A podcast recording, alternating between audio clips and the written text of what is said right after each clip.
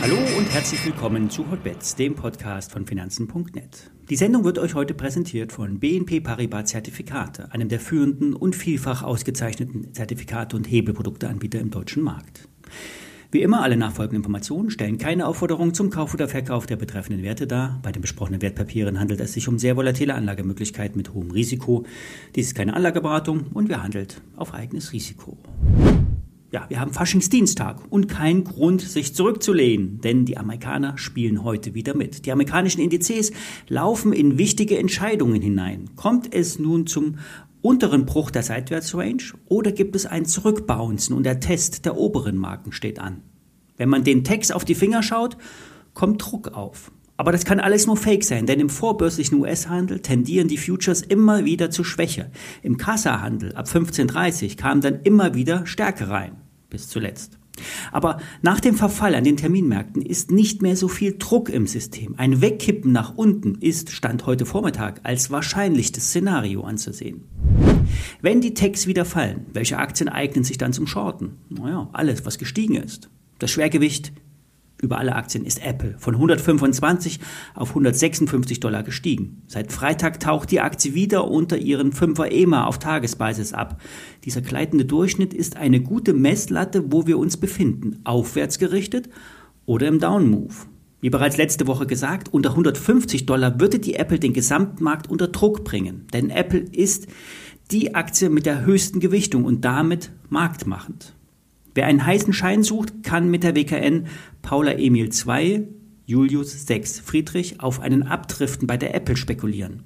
Der Hebel ist mit 8,5 relativ hoch. Der KO liegt bei 168,4 Dollar. Das heißt, wenn der Markt nach oben ausbricht und sich nicht nach unten orientiert, dann muss der Trade schnell aufgelöst werden. Nach unten kann die Apple auf um die 145 Dollar fallen. Wird der Druck allerdings höher, ist auch ein Test der 135 und später 125 nicht ausgeschlossen.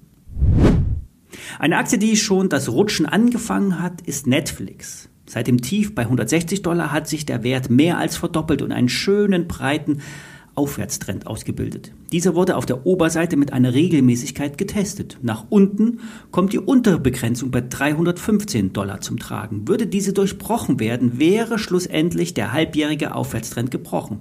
Dann wären 275 Dollar ein Ziel. Erst darunter würden im längerfristigen Chartbild tiefere Tiefs gemacht werden.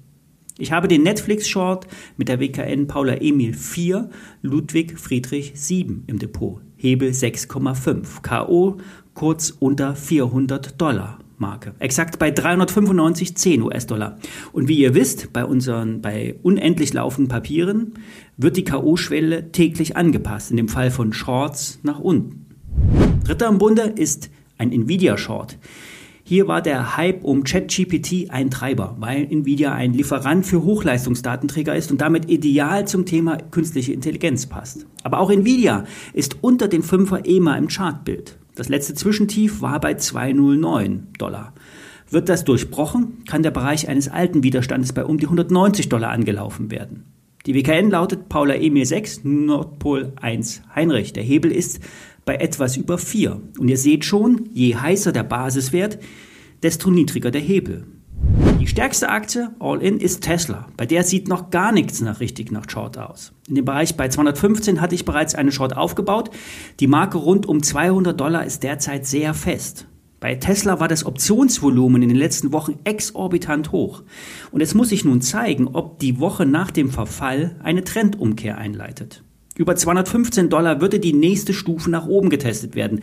Dann hilft es auch nichts mehr, sich gegen den Markt zu stellen. 260 Dollar sind dann schnell möglich. Den Schein, den ich seit einiger Zeit habe, würde diesen Anstieg nicht überleben. Hier ist der KO schon bei 249 Dollar. Der Hebel ist mit 4,6, der scheint recht unspektakulär. Aber der Abstand zur KO-Schwelle beträgt 20 Prozent und das schafft Tesla locker in drei bis vier Tagen. Ich stelle euch trotzdem die WKNs ebenfalls in die Shownotes. Das gesamte Short-Szenario bedingt allerdings, dass die Indizes ihre letzten Tiefs brechen. Beim Dow 33.500, S&P 4.000 und bei Nasdaq 12.000 Punkte. Viel Erfolg, bis morgen und achtet auf das Risiko. Manchmal kommt es anders, als man denkt. Schönen Faschingsdienstag noch an alle, die auch feiern. Bis dahin, tschüss.